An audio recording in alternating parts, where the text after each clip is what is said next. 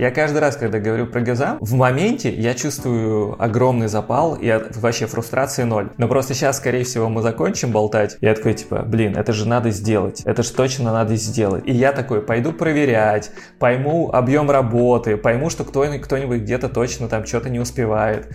И вот там фрустрацию словить, конечно, можно, но я попытаюсь этого не сделать. Привет! Это подкаст сервиса Гизам для творческих предпринимателей «Люблю, умею, практикую». Меня зовут Ася, и сегодня я буду задавать вопросы Илье, моему соведущему и заодно основателю Гизам, о новых фичах, о новых возможностях сервиса. Не буду долго тянуть и скажу, что одна из функций, которая появится в ближайшее время, это каталог авторов. Если вы уже создали свою страницу и вступили в чатик авторов Гизам, то знаете, с каким трепетом все ждали эту функцию. Илья, как думаешь, почему именно появление каталога ждали больше всего и просили больше всего? Я, кстати, тоже просила. Ты сначала расскажи, а я потом свою причину назову. Слушай, я думаю, что это ровно то, что, что на лендинге написано в самом конце.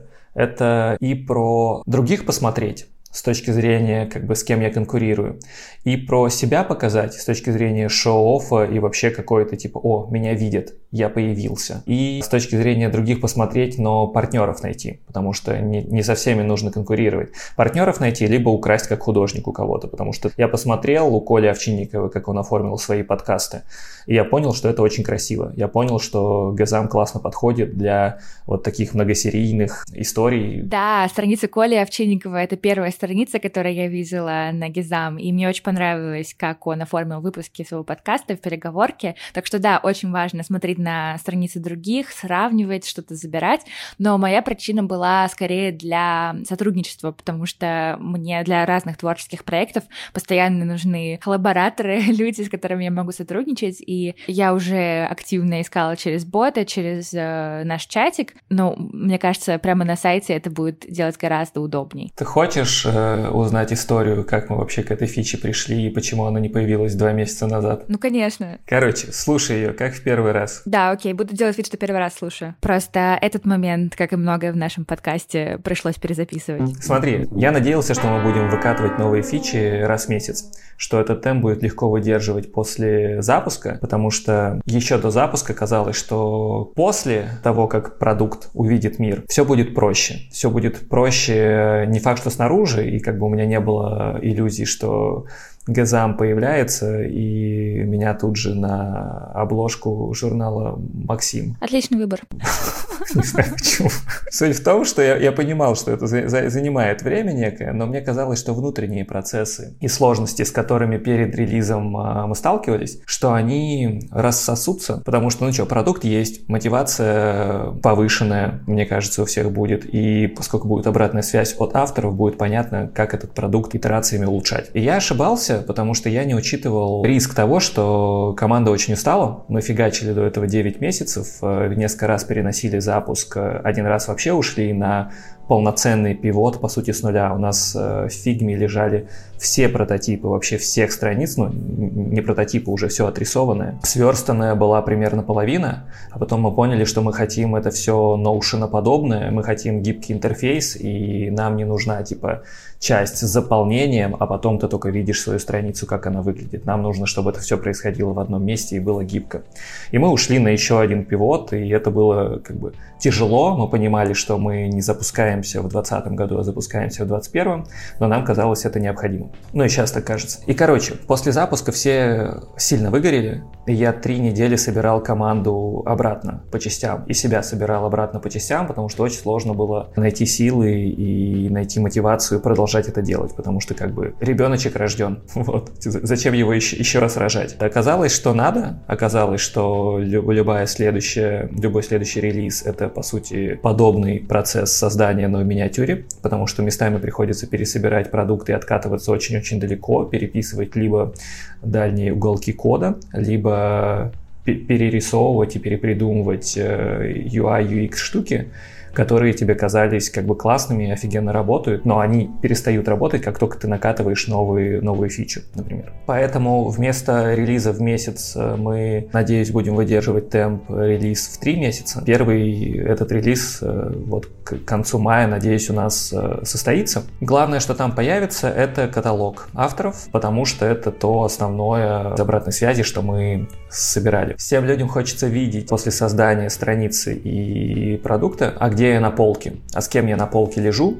И то, что у нас есть чат-бот для этого, людей не устраивает. Это не, не очень понятно, не очень нативно, визуально не то чтобы супер fancy, и поэтому, конечно, это должно быть на сайте прям, прям не отходя от создания страницы. Слушай, знаешь, про что мне еще интересно? Ты говорил, что возникала такая очень неожиданная для вас э, реакция авторов, которые делали страницы, и вот она у них есть, они ее заполнили, авторские продукты. А дальше что? Возникал вопрос, как вы с командой на это среагировали? Это трудно, это частая история, что мы не предусмотрели вещь, очевидная нам внутри, про то, что как бы отзеркалив себя на страницу и свои продукты, оперевшись на свою ценность, а не на свой послужный послужной список, у тебя рождается продукт, и ты такой, боже, как это классно, мой продукт, смотрите, и в соцсетях об этом рассказываешь, и предлагаешь себя к взаимодействию на почве этого продукта. Нам казалось, что это так очевидно, нам казалось, что это такой естественный шаг, что ты это сделаешь, и мы, естественно, там записывали это между строк и на лендосе, и на прелоудере, который тебя, прежде чем пустить на заполнение страницы, описывает тебе три простых шага. Но для людей это пропускалось. Для них это новая сущность, и они фокусировались на других вещах. И когда они заполняли, ты понимаешь, это трудный тоже и довольно болезненный процесс, тебе надо думать, тебе надо формулировать, тебе надо впервые, часто впервые задумываться, кто я, блин, такой и что я, блин, хочу. И вот они это сделали, и как в прекрасном а, меме со школьником, который зовет учительницу, чтобы она посмотрела, что он сделал, а потом возмущается, и нафига он это делал. Там была точно такая же реакция. Мне в личку несколько раз писали, прям возмущенно писали, типа, и шо? Что мне теперь с этим делать? Я заполнил, и ничего не произошло. И как бы, ну, конечно, ничего не произошло, друг мой. Путь только начинается. Но это, это нужно доносить. Мы общались с авторами, что могло бы дать вот это самое ощущение, что это не тупик в пути пользователя, а что дальше куда-то можно и нужно э, пойти. И в этом Газам поддерживает. И у нас будет success page, который тебя довольно логичным образом будет дальше за руку провожать. Э, ну, во-первых, в сообщество авторов, которое довольно дружное и ламповое, классное, и в котором мы с тобой доподлинно знаем уже, что несколько взаимодействий и совместных проектов произошло, и это кайф. Это будет история про то, что, друг мой, обязательно делись, рассказывая об этом в соцсетях, иначе никто так и не узнает, кто ты есть на самом деле и чего ты на самом деле хочешь. И не произойдет тех взаимодействий, а, которых ты хочешь, а будут происходить те взаимодействия, к которым ты привык и которых ты, скорее всего, уже не хочешь. И третья история будет, мы разрабатываем методичку, такую простенькую, знаешь, вот уже на базе двух с половиной месячного опыта взаимодействия с авторами мы видим, а какие трудности спотыкаются при заполнении страницы и как их классно решают. И вот в эту методичку мы соберем, собственно, основные поинты, тезисы, как э, можно свою страницу сделать лучше, на какие вопросы самому себе отвечать, соберем туда классные примеры э, существующих страниц, ну и, собственно, в конце ты будешь забирать вот эту методичку, которая позволит тебе уже сразу уйти на, на второй пивот, например, посмотреть на свою страничку, сделать ее лучше, или понять, что она уже классная, и порадоваться по этому поводу. Ты говорил, что сразу после запуска тебе пришлось пересобирать себя и всю команду. А как сейчас? Уже стало как-то попроще или все еще приходится вытягивать себя за волосы из болота? Слушай, а, второе, однозначно второе, потому что это сложно оказалось. Оказалось сложно и мета-продукт делать, продукт для размещения, создания размещения авторских продуктов. И при этом, и при этом команду поддерживать, э, быть ресурсным для нее, собирать ее по кусочкам, когда она разбегается по своим основным проектам, потому что ну, у меня высокоуровневые люди работают, и платить им э, в полную зарплату, чтобы они работали только на ГЗАМ, я не могу. Поэтому они, естественно, совмещают. И это казалось очень сложно. Меня в какой-то момент начало сильно-сильно разрывать учитывая, что я параллельно еще учился, доучивался коучингу, учитывая, что параллельно много чего происходило и, и банально зарабатывать деньги на содержание Газам тоже нужно. Поэтому я в какой-то момент э, словил, что я расфокусирован, что я пытаюсь сделать слишком много, а у меня не получится на достаточном уровне делать это хорошо.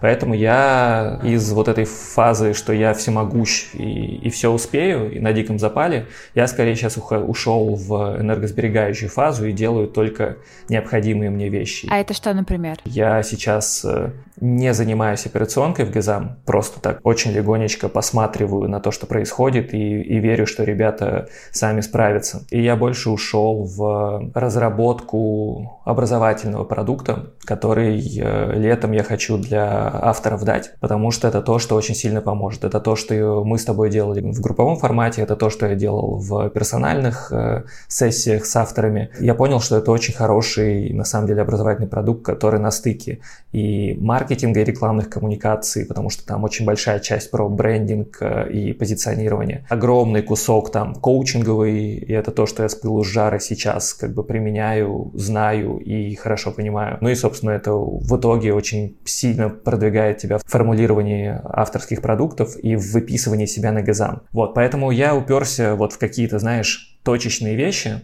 в них мне кайфово, на большее меня пока не хватает, но это, наверное, тоже естественная болезнь роста, когда ты понимаешь, что всего уже так много, что ты просто не вывозишь.